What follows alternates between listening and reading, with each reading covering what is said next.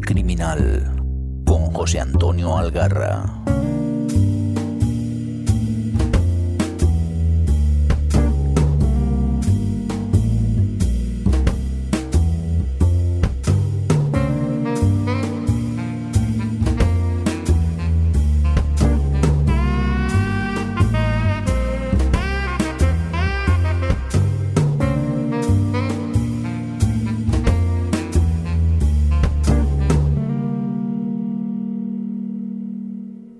Amigos, en primer lugar, como siempre, gracias por estar aquí en otro nuevo episodio del Rincón Criminal, pero este pequeño audio está aquí para pediros disculpas. Disculpas porque eh, tuve un pequeño problema técnico del que no me di cuenta al grabar esta charla con Julio y que ni la magia de nuestro querido Mirindo puede subsanar.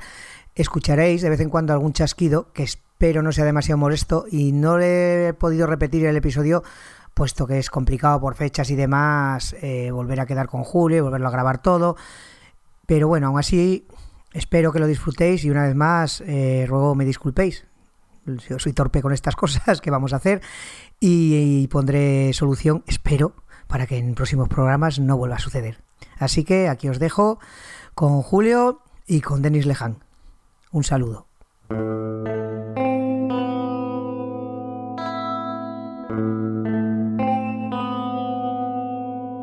Ya estamos de vuelta y de nuevo llego en buena compañía a presentaros a otro de los imprescindibles de mi rincón criminal, un autor que me hace disfrutar por partida doble con sus novelas y sus adaptaciones a la gran pantalla, bueno, y a la pequeña también.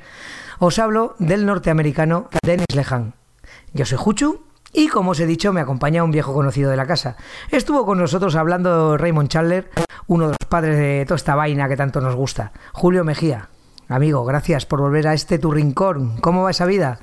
Pero hombre, Juchu, deseando estaba ya, deseando estaba. Eh, que nos ha costado encontrar el día ¿eh? en que conocíamos los dos. Eh, es- lo anunciaste en Twitter que tuvo bastante buena acogida, que íbamos a grabar este episodio y realmente se ha retrasado un poquito, pero lo importante es que aquí estamos. Oh, pero es que yo, yo creo que Leján tiene muchos seguidores, ¿no? Yo, yo espero, espero hacer, hacer honor a, a toda la peña que está deseando escuchar esto. Sí, claro, tiene mucho, muchos seguidores porque tiene muy buenas novelas, muy buenos libros. Muchos de ellos se han pasado al cine. Claro, eso es importante. También intervención en algunas series. En fin, que es un escritor prolífico tanto para cine y televisión como eh, la literatura escrita en papel.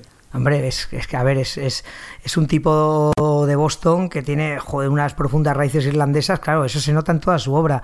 Toda ella está impregnada de esa cultura, ¿no? Esa cultura bostoniana, irlandesa. De hecho, se crió en uno de los barrios más chungos ahí de la ciudad, en Dorchester, creo que se llama. O ¿Ah, sea sí? que el tipo sabe de lo que habla, ¿no? Sí, además, bueno, eh, ahí en Boston, donde centra muchas de sus, de sus novelas, en la costa este también, eh, en general.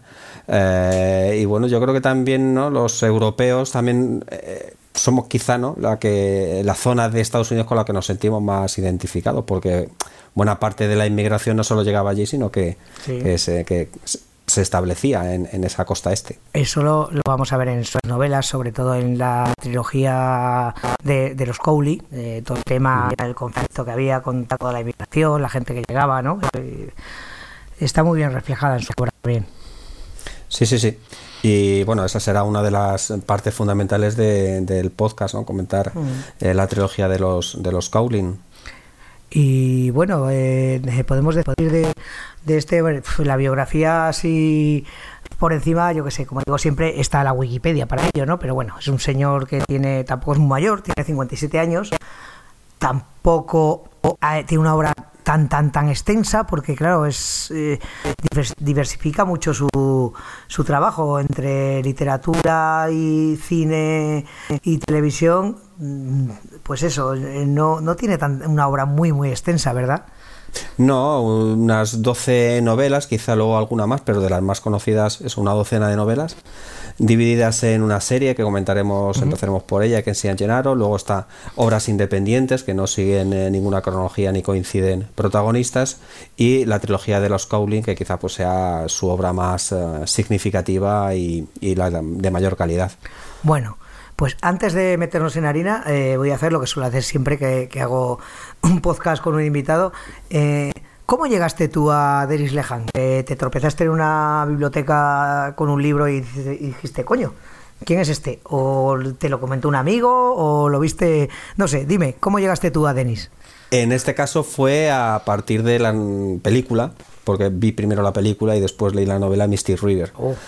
Claro, eh, entonces pues eso, esa película tan impactante de, con protagonistas tan conocidos dirigida por Clint Eastwood, pues deja, deja huella a poco, a poco ser humano que seas, deja huella porque es una película muy muy dura. A partir de ahí ya eh, continué con, leí la novela y continué con la serie de Kenshi y Gennaro. Pues mira, voy a, voy a tener que coincidir contigo, porque yo también, yo creo que es, no sé si es el único o el primer autor que, al, que he llegado a través del cine, porque eh, todos los que me conocéis sabéis que yo también soy cinéfilo y efectivamente eh, Clint Eastwood, que era uno de mis directores vamos de cabecera por aquella época, yo qué sé, ya había visto Joe Beard, Sargento de Hierro, Sin Perdón, en los puentes de Madison también, no lo reconoceré jamás, pero la vi. y, de, pronto, y de pronto, y de pronto vi Misty River, digo, bueno, ¿qué será esto? Y es una peli, como tú dices, que me dejó mm, bueno, me, es una constante, con, luego hablaremos con Daniel Me dejó hecho mierda, o sea, salí del cine, salí del cine desolado. O sea, y fíjate tú que era 20 pues, años más, ¿de qué año? Eh, del 2003. Pues sí, 20 años más joven que ahora y salí del cine desolado, con la vida, con el mundo, con el ser humano, con todo. y, dije, ¿qué mierda es esto? Por aquella época, me parece, creo recordar que eh, Internet existiría, pero todavía no tenías un móvil para consultar. Y no sé cómo me enteré de dónde venía Misty River. Y ahí ya eh, me enteré que era un escritor, compré el libro y luego ya seguimos por allí. Sí, y nada, pues si quieres empezamos por la serie de Kensian y, Gennaro, que quizá junto con Misty River pues sea yo creo lo más mm, conocido o lo más popular de... Sí, puede ser. Además, mira, antes, espera, te, dejo hablar.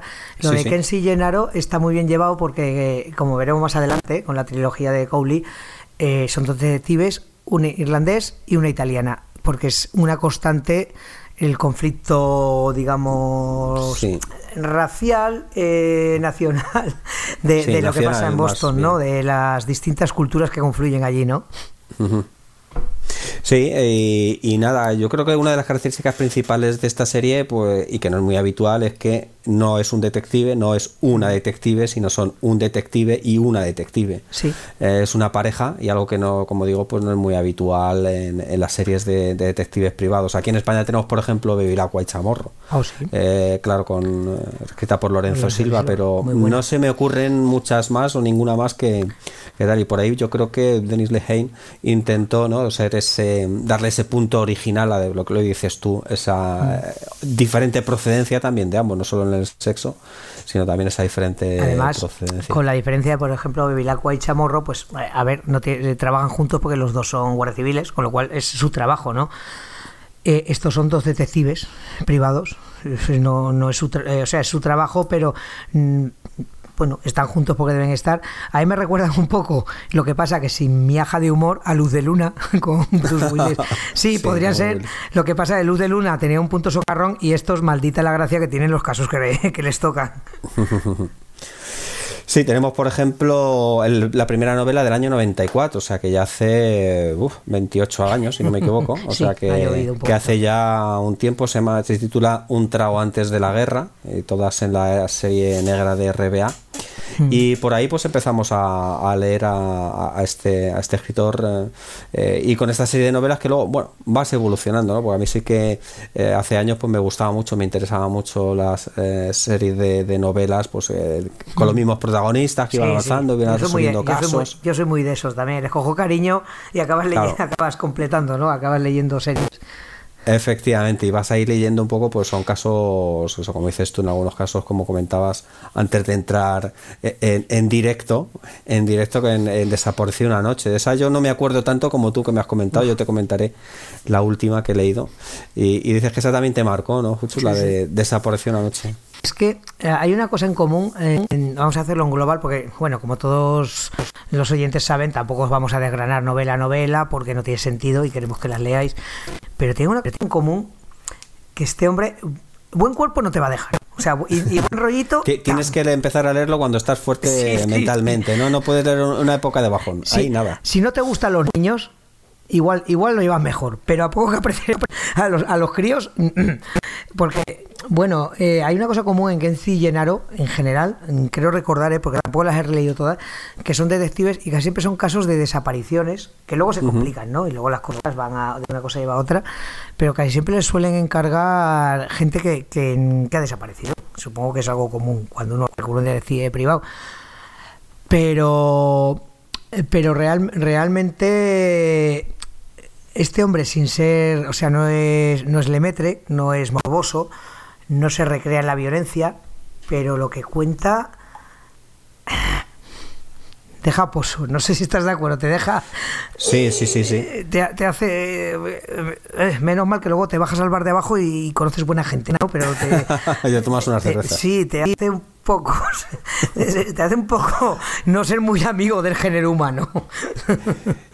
Es que estás mm, diciendo efectivamente pues esa constante que se repite incluso en la última, la última causa perdida, que hay que decir que también dejó pasar bastantes años, porque entre el 94 y el 99 escribió las cinco primeras novelas de la serie, de la serie ¿no? Sí. Pero dejó pasar 11 años hasta que publicó la última, que se titula La última causa perdida, que esta la he releído para tenerlo más actualizado para, para el podcast. Y es que es lo mismo, es eh, ellos ya sitúo un poquito sin desgranar mucho, Sí. pero ellos pues ya han establecido no solo una relación profesional, sino también personal. Me refiero a, a Patrick Kensian y Angela Gennaro. Y bueno, pero ya se han retirado, o sea, estaban retirando un poco de, de la vida, pues eso que, oye, ser detective privado en Boston pues tiene su, su problemática y tiene su, su riesgo. Y ellos ya no quieren asumir riesgo, ya eh, pues eh, lógicamente han, ha- han pasado los años, ya son más mayores y no quieren asumir riesgos, se han retirado. Entonces Kenzie ahí trabaja eh, para, para una, una empresa un poco ahí de, bueno, de investigación, pero mucho menos peligrosa. Pero el caso es que al final, pues no le queda más remedio por razones económicas que coger un caso que previamente ya había trabajado en él de la desaparición de una niña. Y al paso de los años, pues se encuentra con que esta niña ya eh, es mayor y tiene que volver a investigar una situación que, que se produce. Y está relacionado pues con el robo de recién nacidos. O sea que bueno, efectivamente sabemos si, Denis, a ver si nos lo encontramos por ahí un día en un en una festival de novela negra y se lo preguntamos, Juchu, oye, ¿usted qué, qué cuestión tiene con la gente joven y con los niños en cuanto a, a- a las novelas, ¿no? Y la verdad es que bueno, pues me he recordado eso, que son, unas nove- son novelas entretenidas, novelas con mucho ritmo, Sí. eh, que juega mucho mm, con la relación entre los dos. Al principio, como digo, pues una relación más profesional. En el transcurso de la serie es una relación eh, que une eh, lo profesional y lo, y lo personal y son muy entretenidas para que quien le gusten las series de detectives pues ahí tiene seis novelas mm, pues que desde luego Sí, sí. va a pasar un buen rato y con ese punto original que comentábamos de, de ser una pareja de detectives. Además, es verdad que el tema, eh, no siendo el principal, el rollo de la relación entre ellos va evolucionando muy bien y de una manera bastante creíble a lo largo de las novelas. Y, y- y no molesta, o sea, es que eso también es- No. es, un arte, meterte en un rollo estos que haya de parejita y que no sea te sino que va fluyendo, fluyendo, que, que te lo crees, cómo va, porque en la primera novela que yo recuerde, eh, Llenaro tiene su pareja y, y que en sí no me acuerdo, va a su bola. Pero luego es una cosa que va fluyendo y luego es que los casos es que son muy intensos. Es que la verdad que son muy chungos. O sea no le no, no hay ningún caso que sea oye que se me ha perdido un gatito no. O sea son este- estas típicas historias que tanto a ti como lector como te imaginas al- a ellos te tiene que tocar la patata sí o sí porque hay cosas muy muy chunguicas. Sí, sí, sí, sí. Y, y Bueno, pues hay eh, película una serie, co- como digo, recomendable para, Para, para iniciarse en este autor, si es que alguno de nuestros oyentes pues no, no lo No conoce. lo conoce, sí, sí. Y no son tochos, o sea, son bastante ligeras. de que- Sí. Vamos, yo las tengo todas en, en formato, en, en tapa blanda, o sea que se, supongo que se podrá encontrar. Bueno, hoy en día digital seguro que están todas. y, y sí. Hombre, yo realmente para conocer un poco la esencia, porque luego ahora cuando sigamos hablando se verá, ¿no? Pero sí que este hombre, Lehan, eh, hay una línea. O sea, no, no es un tío muy disperso. O sea, su mundo, su universo es homogéneo. Y entonces puedes empezar por ellos, que luego todo lo demás también te va, te va, te va a sonar, ¿no? Si entras en, su rollo, eh, te entrarás a tope. O sea, no te vas a dejar nada. Sí, pues si alguna cuestión más de, de que se han llenado, yo creo que lo hemos dejado ahí, ¿no? Eh, pues eso, hemos puesto la miel en los labios a, aquellos que no lo conozcan para, para que acercarse a, este autor a través de tal. Creo que sí, ¿no? Además, eh, yo no, yo no sé si, si a ti te pasa, pero es que yo ya tengo en mi cabeza siempre, siempre en mi cabeza, como vi la peli después, para mí siempre van a, siempre van a ser los protagonistas los protagonistas de, de, la película, ¿no? Que no sé, no sé, si la tienes tu vista o no ¿Cuál, la has visto. Eh, la película de Adiós Pequeña Adiós, que sale Kensi Llenaro. No, esa no, no, no, esa no la he visto, no, esa no. Hombre, pues siempre, para mí, siempre, siempre, van a ser el, el hermano de, eh, de Ben Affleck, que fue el director, que no sé si fue su primera película, si nos escucha algún cinéfilo y me he equivocado, que me perdone, creo que fue su primera película como director. Estaba Kensi, eh, Patrick, eh, Patrick Kensi lo hizo Casey Affleck y Angie Gennaro, eh, Michelle Monaghan. Tremenda. O sea, la película de verdad.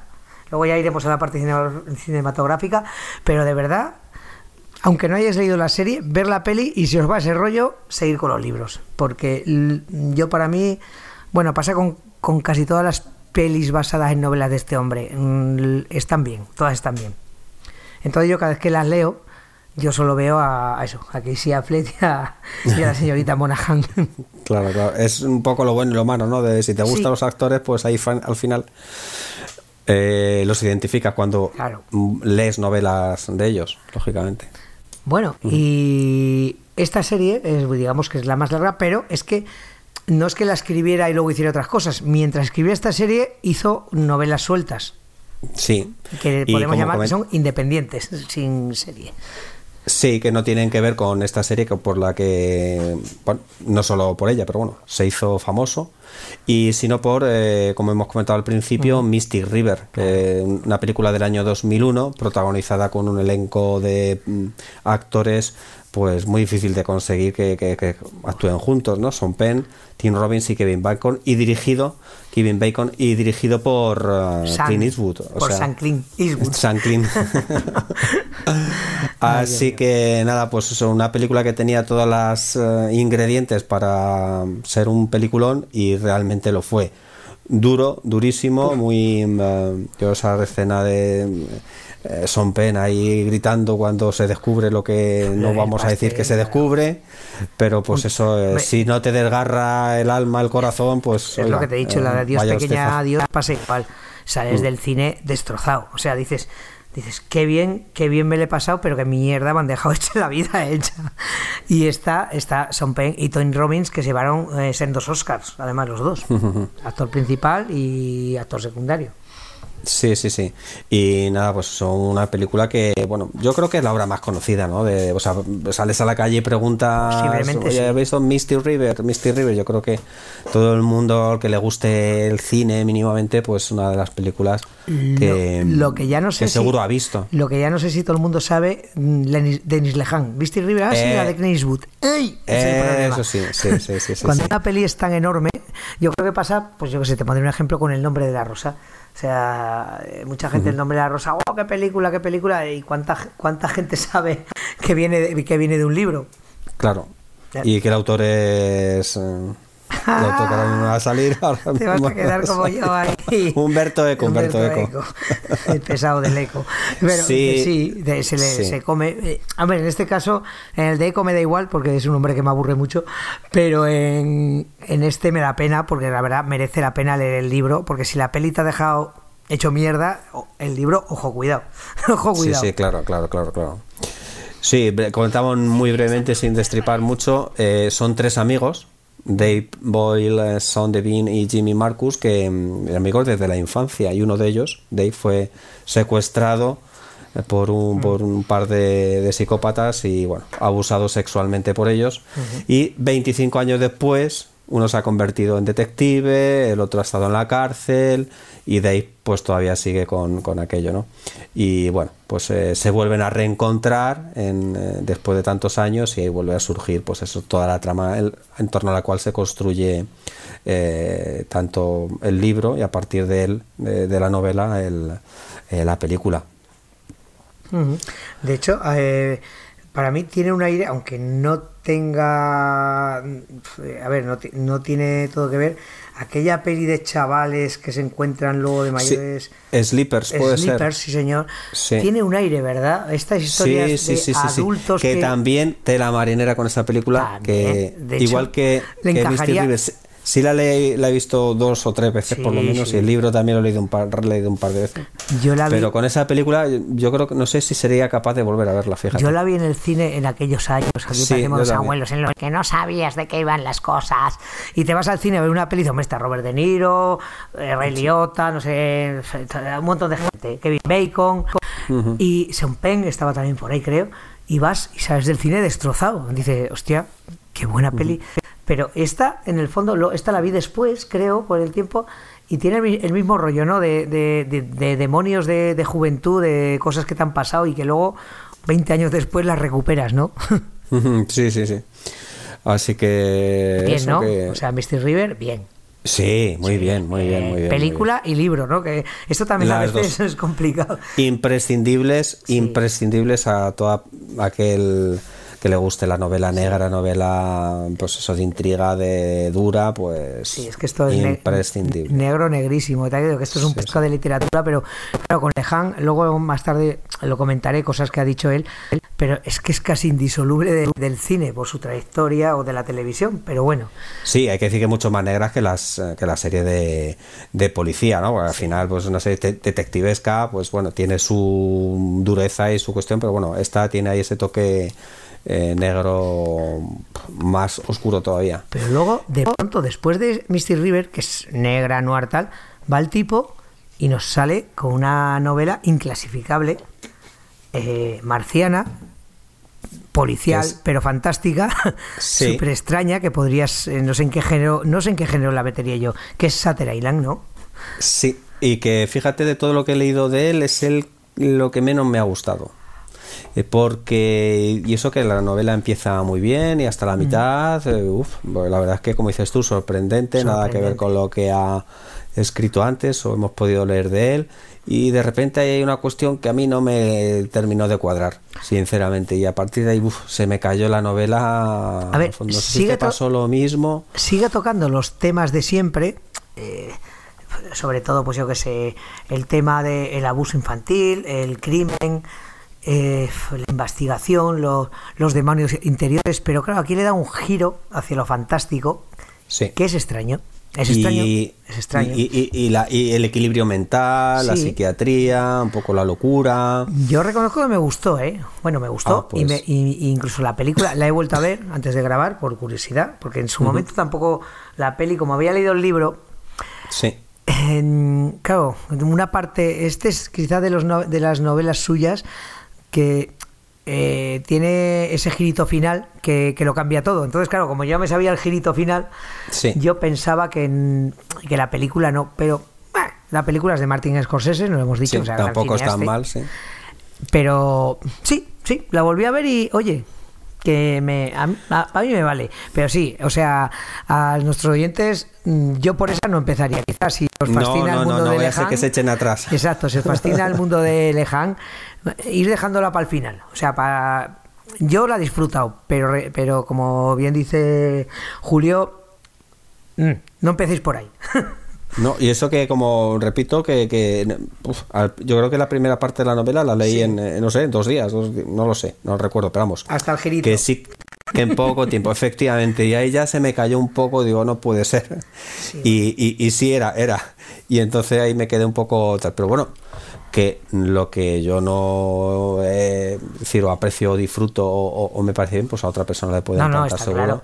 y, bueno, es una está protagonizada por Leonardo ah, DiCaprio, está súper bien. ambientada, o sea, traslada la película exactamente un poco toda la ambientación, que es una ambientación especial o, u original que, le da Denis Lehane a Sarah Island y oye, de hecho, que hay gente a la que le gusta. En este caso, eh, la novela la peli me gusta, pero la novela consigue, aún te atrapa más, porque te vas metiendo, te vas metiendo, claro, no tienes ni idea de dónde te va a llevar, y cuando te lleva donde te lleva, lo mm. flipas. En el cine te lo vas esperando, es como es, es más inmediato, pero en la novela pero sí que es verdad que este es, es inclasificable, que es novela negra, fantástico, terror, No sé, no lo sé. Fantasía, terror, sí, también. También eh, psicopatía, ¿no? Eh, psiquiatría, mm, en fin, es un terreno complicado de escribir y bueno. A ver, eso también me demuestra que es un escritor versátil, aparte mm. sigue escribiendo bien, porque luego tiene una luego tiene un, un libro de, de relatos que por lo que me he enterado, no lo sé, pero he oído por ahí que es difícil de conseguir, que se llama Coronado que es de relatos cortos y dentro de ese hay un relato del cual se ha hecho una película, que a mí me ha encantado. Le he visto cuando estaba preparando este podcast, que es la entrega de Drop. Es muy buena, tanto el libro como, como la este es película. Un que se llama Animal Rescue y la peli es una peli, la verdad que es pequeñita, no es de estas películas, es casi un telefilm, ¿no? Porque tampoco tiene no tiene nada que ver con estas otras dos que hemos comentado, que son más, como dices tú, uh, de más magnitud en cuanto a, pues a los actores, aunque aquí también trabaja algún actor que ahora vamos a comentar, muy, muy, muy conocido. Eh, pero bueno, las otras tienen como más, más tronío, ¿no? pero esta es una peli de estas pequeñitas que a mí me gustan mucho. Yo me acuerdo hay una que, que se llama El clan de los irlandeses, eh, una historia de una historia de Brooklyn. Del Bronx. Eso del Bronx perdón es verdad. Que son pelis de mafia que no es uno de los nuestros no es el padrino no es casino pero son estas pelis pequeñitas que a mí joder, me llegan muy dentro. Y este en este caso igual la entrega es una peli en pequeñita es una historia de un bar un bar que trabaja con la mafia uno de ellos es, siempre mi siempre adorado James Gandolfini, que de hecho es su última. el primo Mark. El primo Mark, señor. es su última, su última aparición, ¿no? Porque ya murió de un infarto al poco, creo. Ya. Eh, lamentablemente es nuestro Tony Soprano de toda la vida, nuestro mafioso favorito.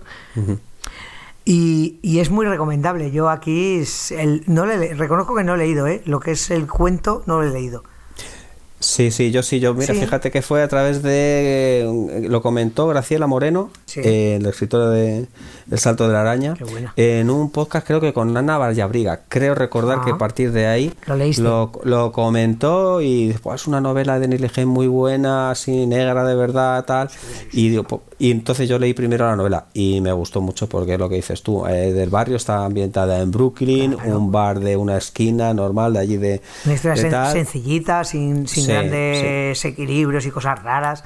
Personajes del día a día, tratados pues eso, como nos levantamos por la mañana a trabajar todo, más o menos, eh, la mayoría me refiero, y bueno, pues que van a trabajar ahí al bar, o pasa que bueno, pues el bar, como dices tú, pues está dentro de una red de donde la mafia va recogiendo eh, el dinero de las apuestas y de las drogas. Ah, pero de forma que ni, eh, esa red de bares, solo los dirigentes de la mafia chechena, para más señas, saben a qué bar le va a tocar la recogida eh, pues la noche esta o mañana o tal. Entonces, más les conviene, ¿no? Les conviene tener siempre al día las cuentas y que no falte ni un dólar cuando los chechenos dicen que esta noche van a ir a tu bar. Eso es un poco lo que les pasa al primo Marp y a, y, al otro primo. Y es lo, que todo el fini que decías tú y, claro, pues que encima preparan que la entrega va a ser, tiene que ser el día de la Super Bowl, con lo cual es, es, el día el día en que, como todo el mundo suponemos, eh, donde hay más apuestas para por el acontecimiento deportivo más grande de los Estados Unidos que se celebra anualmente. Entonces, bueno, pues ahí tienen sus, sus historias que conviene, conviene ver. A mí me ha encantado la novela, o sea que. y mira, lo maravilloso que tiene, la película, claro. Que tiene Lehan, que, bueno, que ya lo sublimará en lo que hablaremos luego, es el conocimiento de el, el, pie de tierra, ¿no? Que sabe, sabe lo que está, no, no se inventa cosas raras. Tú lo lees y todo y crees, o sea, todo son cosas, los personajes, los ambientes, todo son cosas del día a día a ver, no te quiero decir que en el día a día tengamos todos mafia rusa debajo de tu casa, que a lo mejor sí. ¿Quién sabe? Exacto, quién sabe. No, pero son personajes muy cercanos en lo personal, en el cada uno. Sí, sí, sí, tú ves a la gente que pulula por ahí, a los personajes. Yo creo que es el típico tío eh, joder, eh, ya sabes, yo, yo he hecho horas en, los bares, ¿no? Y entonces digo, joder, ojalá supiera escribir porque es, crea personajes que no son rebuscados ni raros, es gente normal en circunstancias mm. que, bueno, unos delinquen, otros no, otros están por ahí, otros están por allá. Y eso, por ejemplo, en esta novela exactamente y en la película eh, lo reflejas. Refleja un bar cualquiera, de una ciudad cualquiera, con una clientela cualquiera, y luego pasan cosas. muy, muy bien interpretado por Tom Hardy, que es el... ¡Oh, qué bueno! Claro, claro, porque es el, bueno, el que... El dueño del bar es James Gandolfini, es el primo Mar, pero bueno, él es el empleado, pero el primo Mar, bueno, se desentiende, es un poco ahí vividor y se quiere ir desentendiendo del asunto, y es eh, Bob el que se va haciendo con, con, las riendas del bar, y bueno, conoce a una vecina suya, Numira Pask, que trabaja en la película del, escritor sueco. La de eh, eh, los hombres que no, amaban a las mujeres. sí. Sí, sí, sí, Y bueno, ahí está, tiene ahí su rollo también humano, ¿no? Porque la novela negra hay que decir que siempre, ¿no?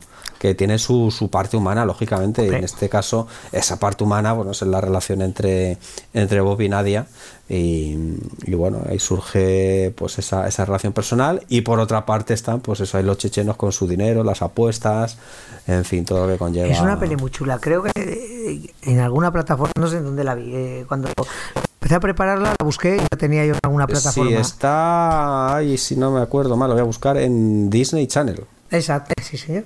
Claro, o sea, es para, los niños. no, pero bueno, en Disney Channel tienen, tienen alguna serie, tiene The Killing. o sea, no te digo más. Oh, seriote.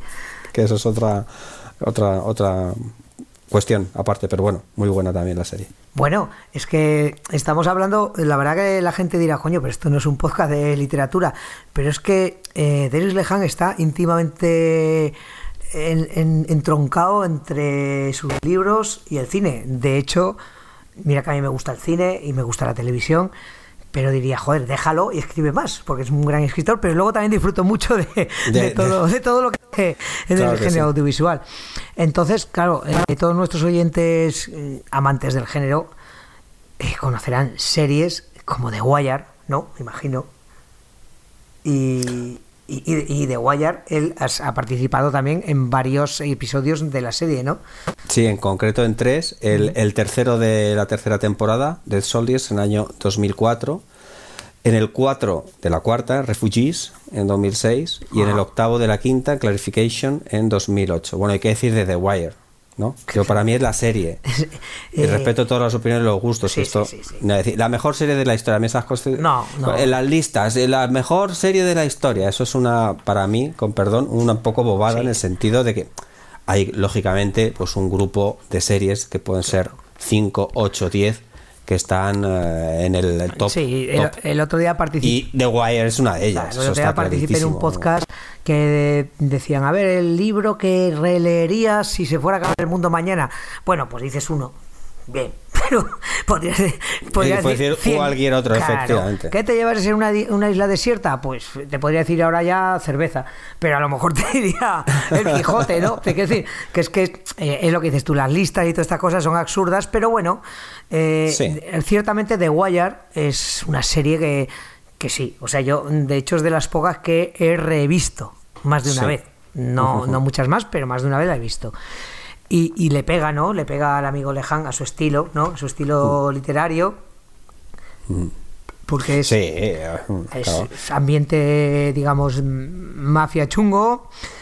Eh, ciudades, pues esa, esa América. Baltimore, en la costa este también. Sí, hostia, es que la costa este que esto igual me salgo un poco cuando veo todo lo de Boston, es que me recuerda también a Stephen King, que es el, maestro, el puto amo.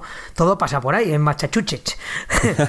Yo recuerdo cuando estuve en Nueva York que pillamos un coche para ir a Boston y iba conduciendo y, camino a Boston y me paré en la puta autopista porque vi el cartel ahí grande, bienvenido a Machachuchech. Y dije, yo quiero hacer una foto aquí porque estoy harto de ver gente que matan aquí en este estado.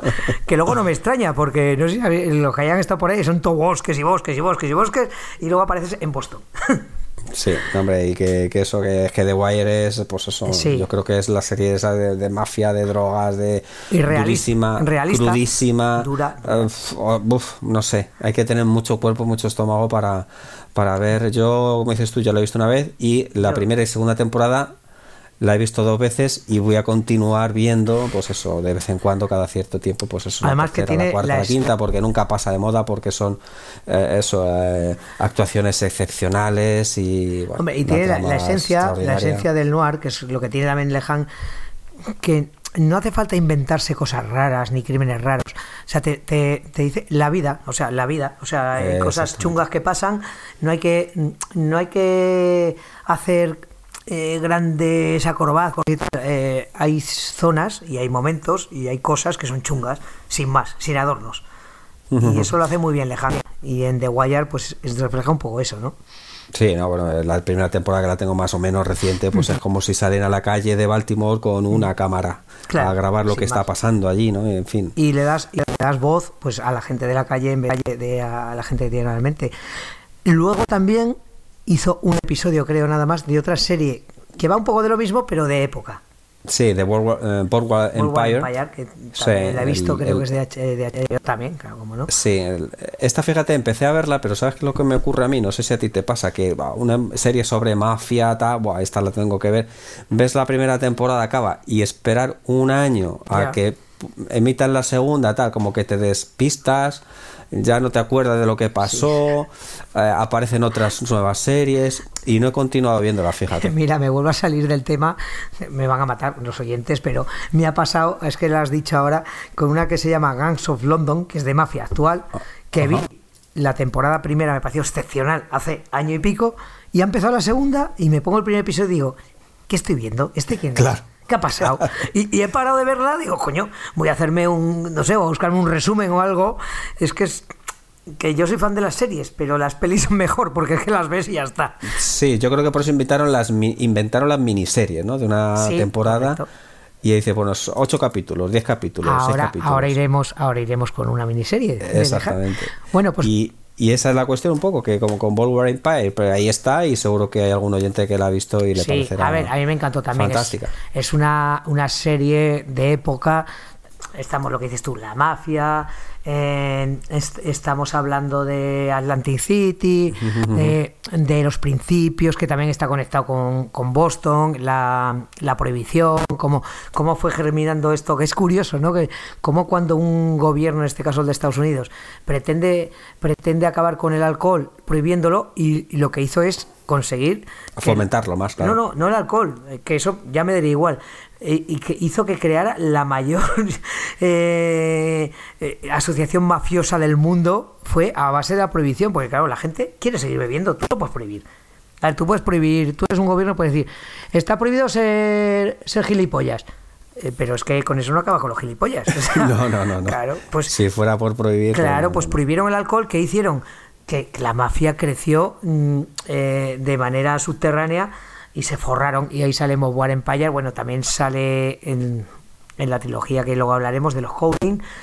Y, y sí, sí, es una serie muy buena, muy recomendable. Y ahora que ya se ha acabado, les recomiendo que, Pues eh, que la que me dé de tirón. Que sí, claro, que sí, que sí, que sí. Luego eso me ha pasado con alguna otra serie más. Sí.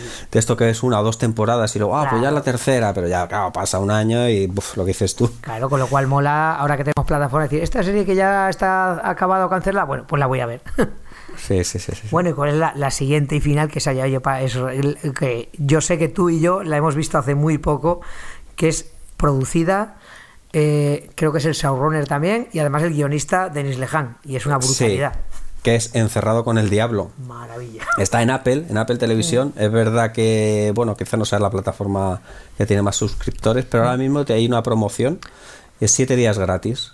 Pues Entonces, son seis capítulos y aprovechad para verla porque es una bestialidad de serie buenísima. Además, buenísima, buenísima. igual me equivoco, si eso algún oyente que me corrija, pero este hombre igual es un poco gafe porque hemos dicho que antes en la de la entrega eh, está Galdonfini y Galdonfini después de hacer esta pelea mocho. En la del Diablo tenemos a Ray También Liotta, murió Ray Liotta, y sí. creo que es su última de- aparición también en televisión. Sí, la última, la última. Sí, Sí, sí. sí, sí.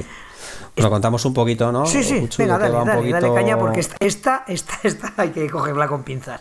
Sí, además que está basado en un hecho real. O sea que fíjate, y entonces Ya, cuando real dices. y pues, actual. Exactamente, dice, es que, oiga, la realidad supera la ficción. Pues este es un ejemplo claro de, de que la realidad, pues se trata nada de un sospechoso de asesino de, de chicas jóvenes también. Sí. Y que, bueno, pues es un señor que está completamente desequilibrado y que, bueno, pues lo mismo confiesa el crimen que no lo confiesa, que dice dónde están los cuerpos que no lo dice y tal. En fin, el caso es que el FBI aprovecha que, que detiene a un a una persona que se llama James King Un eh, yuppie, traf- de, que por, un yuppie por con pasta que ha hecho pasta eh, Hacienda, yo que sé, movida. eso, es, eso es, ha hecho pasta a través de eso, del tráfico de drogas principalmente, lo detienen y ven en ello, fijaos, una oportunidad para tratar de que se haga amigo de este, de este supuesto asesino en serie, se llama Larry Hall, Larry Hall, y, y se haga amigo y a partir de ahí ah, se vaya ganando poco a poco, poco a poco, poco a poco la confianza hasta que consiga que confiese los crímenes, porque no tienen otra manera de demostrar Porque si no lo que van ha a sido soltar. él. No, porque si no lo van a soltar. Él- Claro, tienen claro, claro. tiempo límite.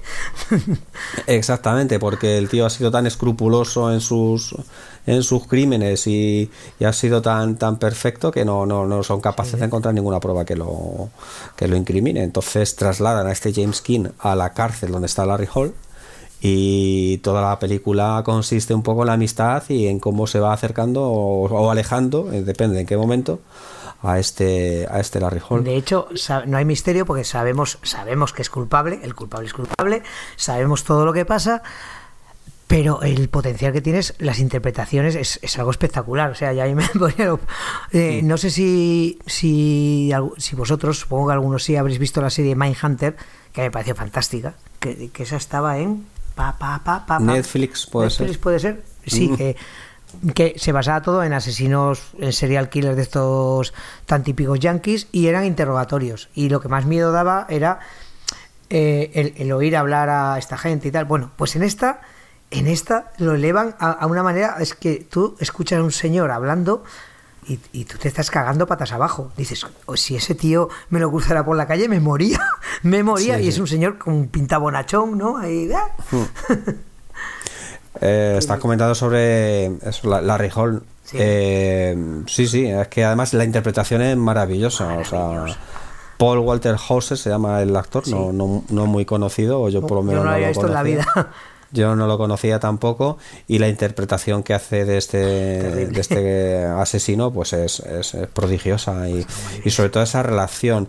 He leído alguna eh, entrevista que le hicieron en julio, que fue cuando se estrenó la serie, eh, eh, tanto en el país como en el español y, y, y Lehane decía eso, que quería huir de- del arquetipo de, de una um, morbosa, de una serie morbosa, de una serie con violencia y que se quería centrar mucho más en la en la relación entre ellos. De hecho, de hecho al principio eh, desestimó la oferta que le hicieron de escribir la, el guion para la serie porque no, no quería, no estaba en un momento adecuado como para personal, me refiero.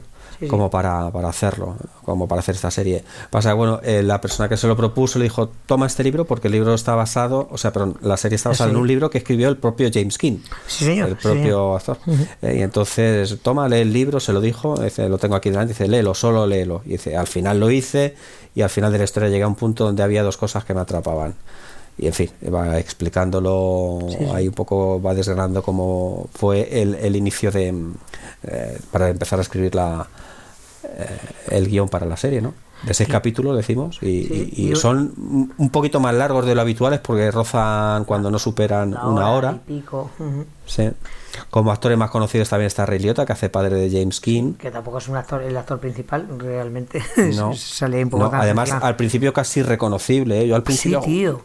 Yo, yo creo que hasta el siguiente capítulo ya que fui leyendo un poco más despacio los actores, Ray Liotta, y quién es Ray Liotta, hecho, hasta el final ya. Yo creo que murió durante el rodaje, porque no sé si sí, eh, no, yo creo que terminó el rodaje, pero sí. murió en mayo. Eh, de hecho, hay un capítulo, creo que es el tercero o el cuarto, en el que se lo dedican a él. Exactamente, por eso te digo.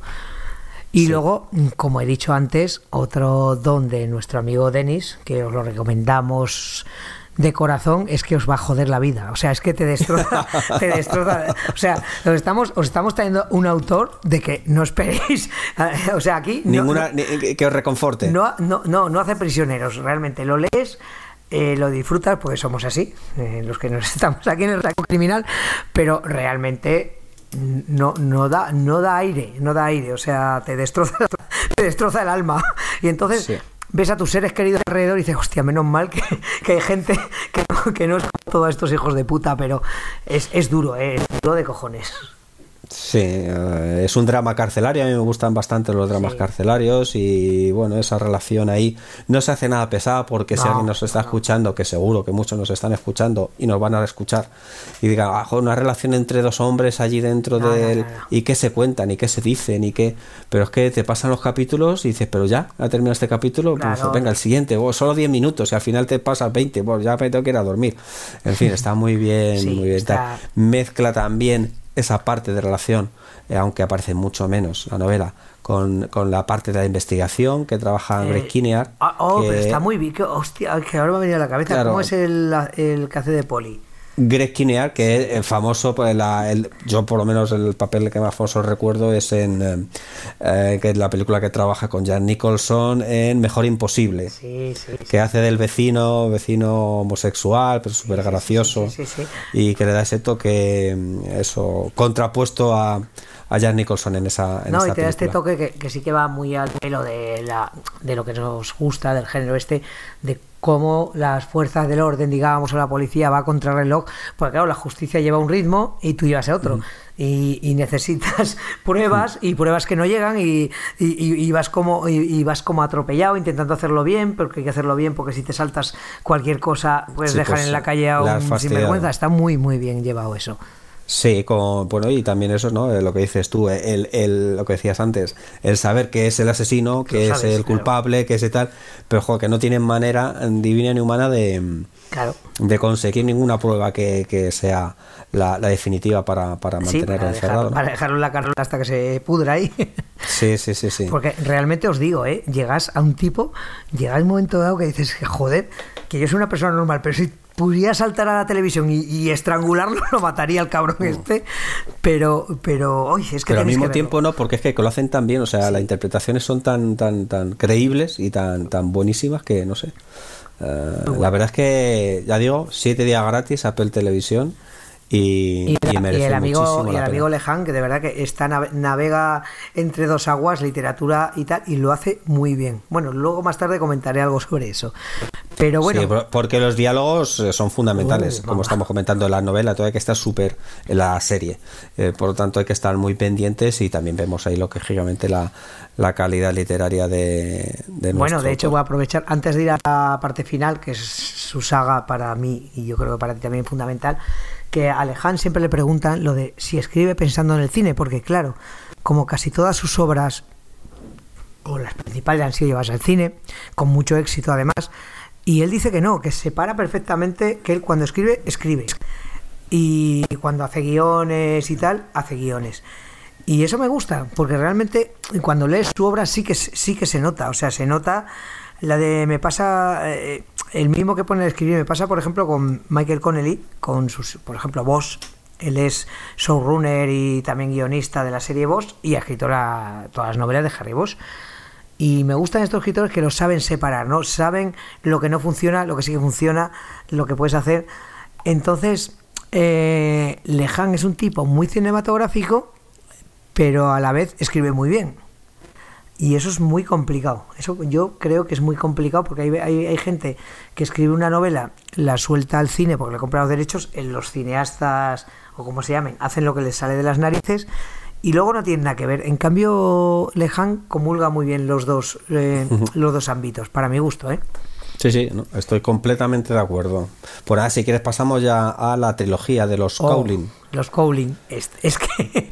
Claro, lo hemos dejado para el final precisamente porque, bueno, nos parece, como decía, pues, eh, pues su obra cumbre son tres novelas. Eh, Tochos, aquí estamos escritas en 2008, 2012 y 2015. de tochicos, ya hablamos de eh, libros gordos. Sí, sobre todo la primera, ¿no? Que destaca con respecto de las demás que son tienen una extensión más habitual pero si acercarse a cualquier otro día, que es la primera novela de la serie, y ver un poco el tamaño, puede echar un poco para atrás. Pero la, la recomendamos encarecidamente. Es, y... es, maravillosa, ¿eh? O sea, la primera. Es que yo no, yo ni siquiera, igual ni, siquiera, igual ni siquiera la, metería en novela negra, o no sé en lo que la. No, es más como una saga familiar, ¿no te parece? Una saga familiar de. Histórica, histórica. histórica, histórica porque se desarrolla a finales de los años 10, en concreto 2018, y abarca hasta principios de los años 20. Y los protagonistas principales son el cabeza de familia, el cabeza de los Cowling, que es Thomas, es el padre, y el hijo mayor, que es Danny, Cowling, Ambos son policías, Thomas es más mayor, lógicamente, y lleva más tiempo en la policía, tiene mucho crédito, mucho prestigio entre, entre los miembros de todo el cuerpo. Y Dani, pues eh, también porque es un líder, es un tipo grande, enorme, mucha fuerza. Grande en todos sentidos. Claro, pero además de eso, pues eso, mucha capacidad de liderazgo. Eh, ¿qué, ¿qué, ocurre en esa época en el mundo? Pues que eh, acaba de triunfar la revolución bolchevique en Rusia y todos los Estados Unidos los políticos, me refiero al sistema político, pues está muy atento a que esa revolución, esas ideas comunistas bolcheviques, no traspasen fronteras eh, y no lleguen a Estados Unidos y se, y se extiendan. Y además tenemos una guerra mundial, la primera, que acaba de terminar. Correcto, correcto. Entonces, toda esa circunstancia histórica pues la aprovecha eh, Daniel Hay para, para montar una novela, pues eso, soberbia, larga. Maravillosa, es maravillosa. Claro, para, para nada aburrida, aunque es verdad que hay que estar con mucha atención. Yo sí que eh, la he leído dos veces y la primera al menos me resultó mm, compleja de seguir, difícil, porque quizá no era el momento. Yo creo que hay que darle un momento concreto eh, no, a ver si estás de acuerdo conmigo, y ese tiene que ser en un tiempo en el que no tengas muchas ocupaciones, es decir, que tengas mm. tiempo para decir, oye, me voy a pegar hoy una hora y media, dos horas de lectura. O, tres cuartos de hora, pero que sea seguido, me refiero, que sean días seguidos. No puede decir, hoy empiezo el sábado, pero lunes y martes trabajo todo el día, tal, no sé qué, voy a coger otra vez el jueves. Cinco minutos en la cola al súper y luego otros cinco. Eso no vale, porque te vas a desconectar absolutamente y si te desconectas no te va a gustar. Además, además no quiero, no quiero pecar aquí de Snow ni hostias, pero realmente eh, si tienes un poco de base histórica y tal, mola mucho porque cualquier otro día, por ejemplo, solo al principio sale el encuentro este de los, del béisbol. Con Baby Ruth, claro, yo es que como soy un fan de la mafia, me encanta la mafia. De hecho, Luego te contaré que a mí esta trilogía me recuerda un poco al padrino. Hoy también, Esto sí que hay que decir a los oyentes que no le hemos hablado fuera de micrófono. Ah, no, no. Ah, y sí, esto ah. no hemos dicho, hemos dicho muchas cosas, pero esto no. Ah, vale. Pues me recuerda al padrino porque sobre todo el, el, papel de Joe Cowling me recuerda Efectivamente, a, Michael Corleone. Sí, señor. Sí, sí hoy, mira, mira, esto sí que ha sido.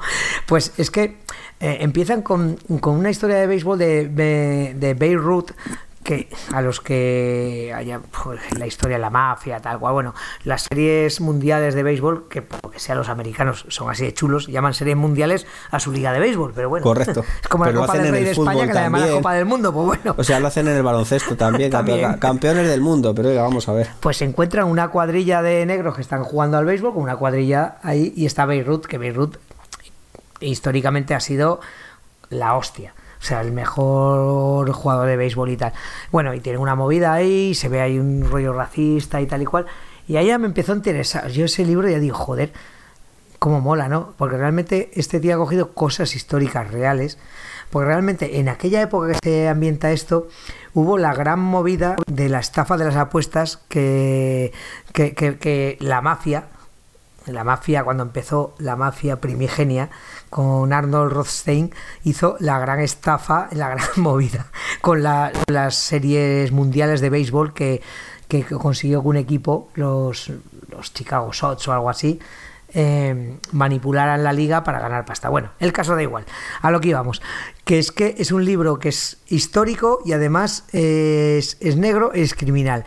Y es fantástico. Cuando, cuando lo lees desde el primero hasta el último, que por suerte, como ha dicho antes eh, Julio, ya los tenemos los tres, no tienes que esperar, los va leyendo uno detrás de otro y ves la evolución. En el primero tenemos, como ha dicho él, a Danny Cowling, a, a Joe, que es un crío, creo, ¿no? Es un, en el primero sí, en ese caso es el más pequeño de los tres hermanos. Y por eso me recuerda al padrino. Ahí está como en segundo plano, que luego irá cogiendo, irá cogiendo cuerpo. Y es una evolución tan maravillosa, tan bonita de leer, también, también escrita, porque todo hay que decirlo, que Denis Lehan le escribe de puta madre.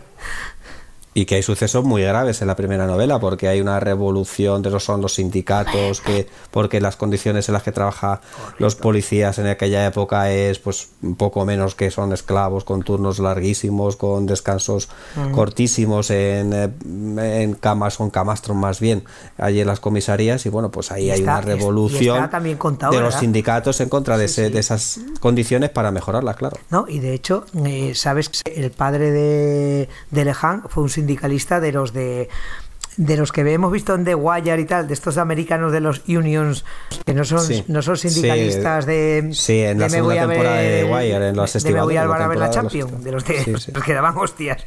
Y efectivamente, es verdad, y se nota también el tema social también de, de, de Lehan, que, que ahí te está explicando una América que está creciendo, donde están pues los derechos pues de los negros, de los ahí tenías, joder, Boston era un hervidero. ¿eh?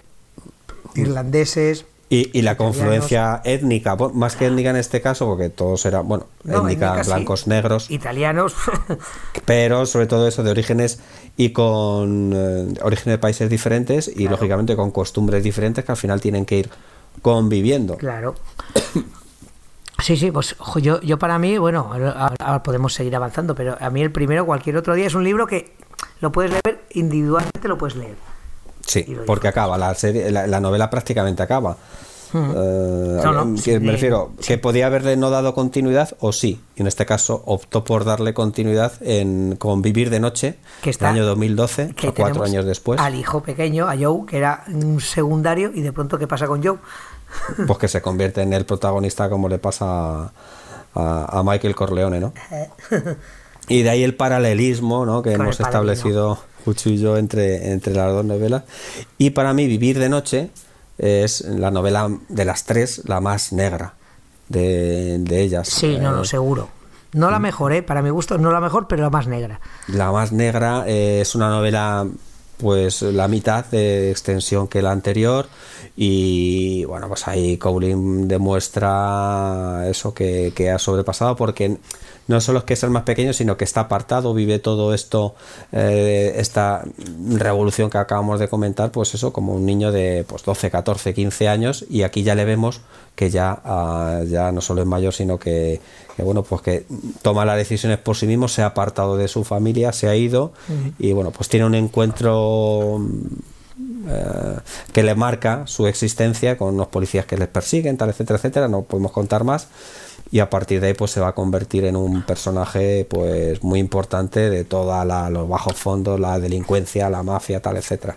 Tenemos película, tenemos película de de noche, que ya además la vi antes de ayer y es más floja, es flojita.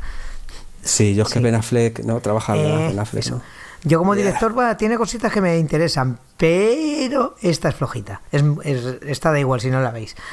Pero el libro sí, está bien. Es como la evolución, que hemos hablado, de Michael Corleone, de pasar de, de segundón a hacerte, hacerte un poco ahí en el capo. Sí, a dirigir la familia. Eh, luego tiene dos partes. Por la segunda parte, ya Joe se, enamora de Graciela, de una relación muy, muy, muy, muy bonita, pero bonita no de romántica, sino, pues eso, bonita de, que es, forma parte importante de, de la novela y eh, pues él sigue siendo pues eso el, jefe de la mafia un tipo muy inteligente que con mucha iniciativa eh, eh, para los negocios y Ah, que además es de estamos- verdad una novela muy buena. Sí, estamos en la época esta que nos encanta de la mafia, de la prohibición, que se tiene que buscar la vida, cómo hacer Sí. alcohol, cómo distribuirlo. El Ron establece relaciones con Cuba. en fin. ah, es verdad, sale todo, ya, ya va bajando hacia Florida, que es donde acabará la trilogía en la última novela. Eso es. Y, y sí, nos da una lección esta de que, que guay cuando los gobiernos intentan prohibir algo, pues, pues lo que hacen es crear.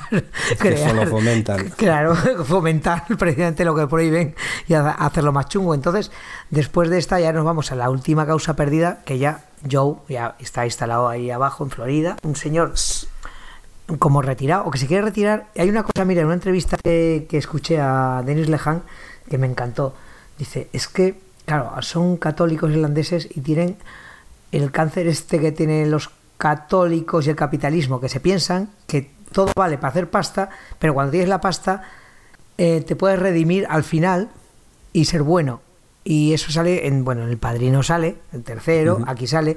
Este tío ya ha hecho todos los. ha delinquido, ha matado y tal, pero ya al final de su vida tiene Se todo el poder retirar, sí, sí. y quiere redimirse, hacer todo, blanquear todo, todo, todo lo suyo. Pero de pronto alguien va y le amenaza de muerte. No vamos a contar Sí. más. Le amenaza de No. muerte y, y ese es el inicio de la última causa perdida. Sí, además que bueno, lógicamente con el paso de los años, pues siempre las organizaciones van perdiendo fuerza, ¿no? Y es lo que le No, pasa. o intentan blanquearlas. Ya tienes toda la pasta, O ya has hecho. sí, claro, quieres ser legal. Le pasaba a Corleone. Ahí de ahí viene las- todo lo que hablamos con el padrino, ¿no? Al final siempre lo mismo, ¿no? Sí, y, pero bueno, todavía sigue teniendo ¿no? ese crédito entre los mafiosos de la zona todavía- y bueno, para evitar una guerra entre mafias y entre familias y tal, pues le encargan la mediación entre ellos para evitar eso que, que estalle la guerra. Por eso se titula Ese mundo desaparecido, que lo publica también en el año 2015, o sea que esa trilogía pues le costó unos, bueno, de escribir no lo sabemos. A ver, eh, yo- transcurren siete años entre Sí. las publicaciones Yo hay la primera y muchos, la tercera. muchos fans de Lejan que lo maldicen porque deja la televisión que te quita mucho tiempo, pero bueno, ya sabes que el, el fenómeno fan es un cáncer, que haga lo que quiera, mientras lo haga bien, que haga lo que quiera. Efectivamente, hombre, si escribe series como la de Encerrado con el Diablo, pues oye. Por favor.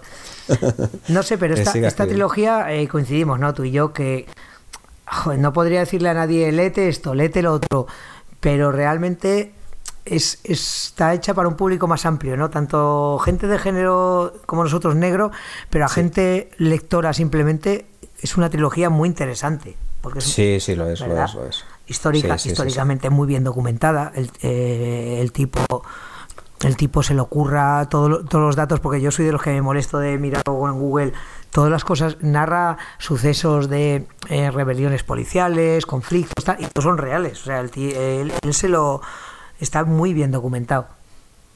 Sí, y además el, eh, pues las relaciones humanas que siempre están presentes, ¿no? Ah, Porque sí. Danny Collins se, se enamora de una Nora. de una chica negra. Ah, Entonces, bueno, en esa sí. época, Sí, ¿te pero luego acuerdas? tenemos también la primera, a Nora, que es la, Nora, la, la que está con. Dani, que luego... Exactamente. Que en esa época, pues que un blanco con una negra, Claro, eh, imagínate. pues tengan no solo relaciones eh, No, eh, sexuales o relaciones de, de, de- de pareja, sino que bueno, que, que- que convivan, vamos, a que, que, que- que se casen. Entonces, pues eso es una revolución para la época, lógicamente. Por eso podríamos concluir que es que además Lejan, aparte de ser un gran escritor de novela criminal, sí que es además un- una lectura interesante para comprender una época, en, en un momento, un momento de una escritura no tan lejana de, por ejemplo, de los Estados Unidos, claro, que es donde, donde se mueve él, de la inmigración, porque él no deja de ser, él es norte eh, irlandeses. Entonces sí que es una lectura interesante para entender sobre todo esta trilogía, ¿no? Porque a lo mejor el resto ya es como más estándar, más de novela negra que podrías suceder en cualquier sitio, pero esta trilogía concretamente a mí por lo menos cuando la leí en su momento sí que me sí que me valió para entender un poco mm, cómo se había eh, construido un poco los Estados Unidos en aquel en aquel momento, ¿no? Sí, sí, sí. Y nada, pues, eh, Juchu, no sé si tienes alguna cosita más, Eh, pero yo creo que esto es lo que tenemos. Yo creo que Hay planes, esperemos eh, eso, que, Que a los que- que hayamos despertado la curiosidad en aquellas personas que no conocían a Denis Lehane, si es que había alguna. y que a los que lo conozcan mm, no les hayamos molestado, no les algún hayamos otro. molestado mucho metiendo la pata, ¿no? No, hayamos- le hayamos descubierto algún detalle por ahí Ya. que le haga, por ejemplo, pues la serie Encerrado con el Diablo, o no se han atrevido con la trilogía de los Cowling. Yo ya digo que eso, que la trilogía hay que leerla en una época eso de, de, de- de tranquilidad, que digamos, tengo, mira, estos, Sí, estas es- eh, vacaciones, Navidad, que ya está No, próxima, sí. y puedo leer seguido porque... mm, No es una o- lectura de estas de metro, es de, No, de- de decir no. relajadito, en casica, me lo leo. No, hombre, y requiere concentración, una lectura eso, seguida y, y- y constante para, para que te, te, te entre fuerte, ¿no? Pues nada, Julio, tío, que ha sido un placer como siempre. No sé, en, la siguiente autor que nos- Seguro que se nos ocurre. alguno se nos ocurrirá para compartir. No sé, chicos, y, y a vosotros, pues ya sabéis, ¿sabéis? Eh, estamos donde siempre, en sons.red, en, en Spotify, en Evox, en iTunes, no iTunes, o Apple Podcast y donde queráis. Eh, ya sabéis, sabéis que esto al final es para vosotros en voz baja y muy, muy secretito. Chao. Adiós, Julio. Adiós, Juchu. Hasta aquí esta edición de El Rincón Criminal, un podcast alojado en Sons, red de podcast. Encuentra mucha más información de este episodio en nuestra página web, sons.red barra Rincón Criminal. Y descubre muchos más podcasts en sons.red.